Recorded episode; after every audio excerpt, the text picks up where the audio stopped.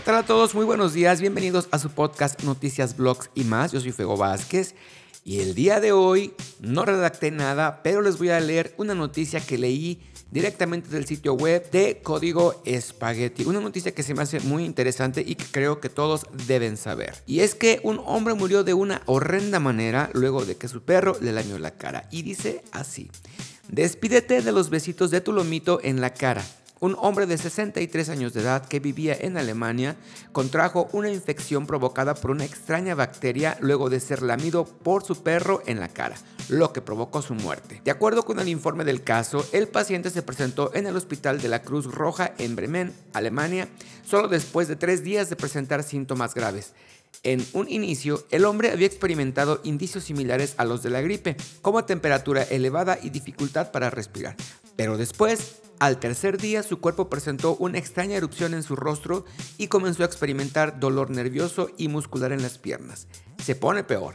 Luego de que los médicos de la Cruz Roja le hicieron un examen, el resultado reveló sangrado subcutáneo en sus piernas, además de una lesión renal y difusión hepática, así como hipoxia en los muslos y no estaba orinando.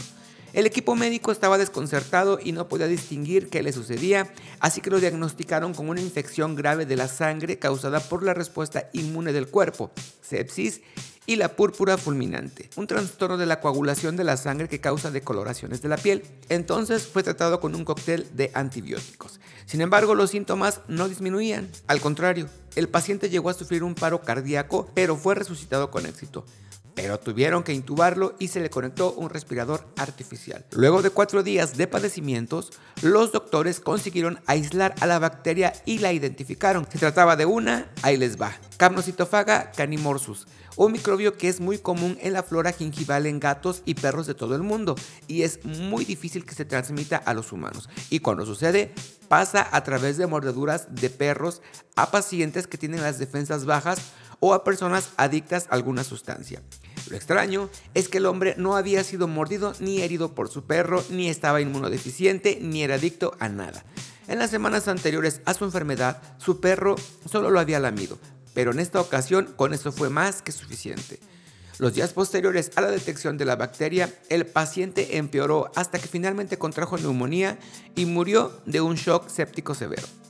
Los doctores del caso detallaron que los dueños de mascotas con síntomas similares a la gripe deben buscar asistencia médica de manera urgente antes de que los síntomas se propaguen y todo se vuelva más complicado. Hasta ahí termina la nota. Y bueno, esto es súper importante, súper interesante. Así que si tú tienes una mascotita por ahí, un perrito sobre todo, y pues te gusta que te laman la cara y todo eso, ten muchísimo cuidado, sobre todo en esta temporada que hace mucho frío, en la que no vas a saber si es la bacteria del perrito o si es un resfriado. De todas formas, no te automediques, corre, ve al doctor, que él te cheque, que él te haga los estudios pertinentes para después te diagnostiquen, ¿ok? Eso fue todo por esta noticia, Noticias Blog y más. Yo soy Fego Vázquez, gracias, hasta la próxima.